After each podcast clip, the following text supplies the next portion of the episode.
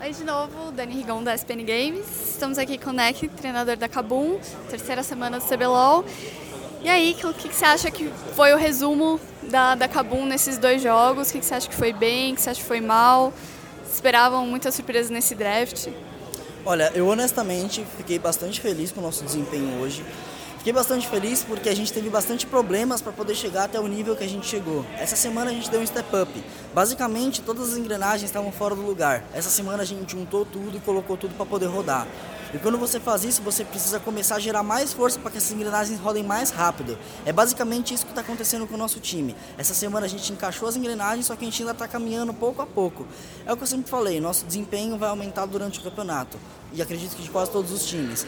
Então a gente conseguiu fazer nosso game, a gente teve total condição de vitória a todo momento do jogo. Só que a Red sempre foi superior, sempre foi melhor. Eles mostraram isso com bastante calma, com bastante paciência. E eles acabaram levando o primeiro e o segundo jogo na base da paciência e só pressionando e deixando a gente encurralado. É, o que eu fiquei mais surpreso, na verdade, foi o draft do primeiro jogo. A gente tinha já feito alguns treinos, na verdade, com o Renekton, contra o Renekton, só que na hora deles darem um blind pick no Renekton ali, deixou um pouco confusão na hora do draft, deixou um pouco confusão na hora do que pegar contra e tal, e isso acabou atrapalhando um pouco. Mas a gente conseguiu pegar a Pop e a gente viu que a Pop era boa para aquela partida, acabou sendo bom, só que de novo o time da Red foi superior e a gente foi muito bem, porém a nossa estratégia poderia ter sido um pouco melhor contra a Red em específico.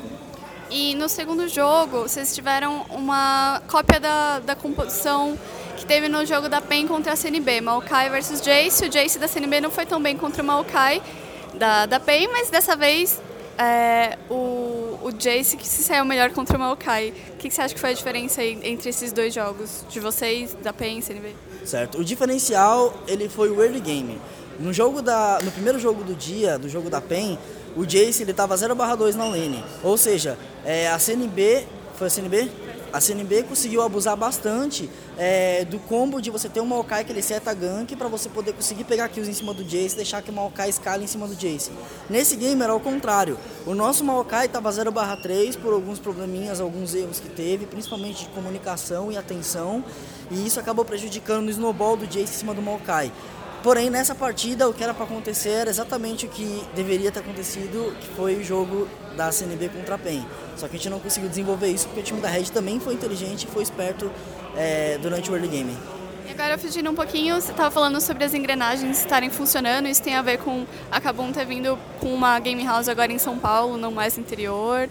É, teve alguma diferença aí nos treinos? Está aqui mais perto da, dos outros jogadores e tudo mais?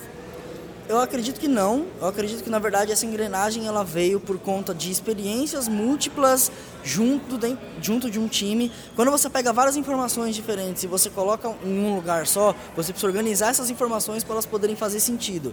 Eu vim com uma experiência da Red, o Dana, o Vest os Antins vieram com uma experiência da Kabum, o Fox e o Riev vieram com experiências de fora, da Cade, do Riev que também fez lá. Então a gente só pegou essas informações e a gente endireitou elas. Porque o que estava acontecendo? Vinha essas informações, a gente sabia de tudo que estava acontecendo, só que estava tudo muito desorganizado. Às vezes eu não estava entendendo o que o time queria fazer e o time não entendia o que eu estava querendo que o time fizesse. Aí o que a gente fez? A gente conversou durante a semana, a gente se alinhou e colocamos todo mundo no mesmo, na mesma página, no mesmo pensamento para poder continuar trabalhando e desenvolvendo as estratégias dentro do jogo.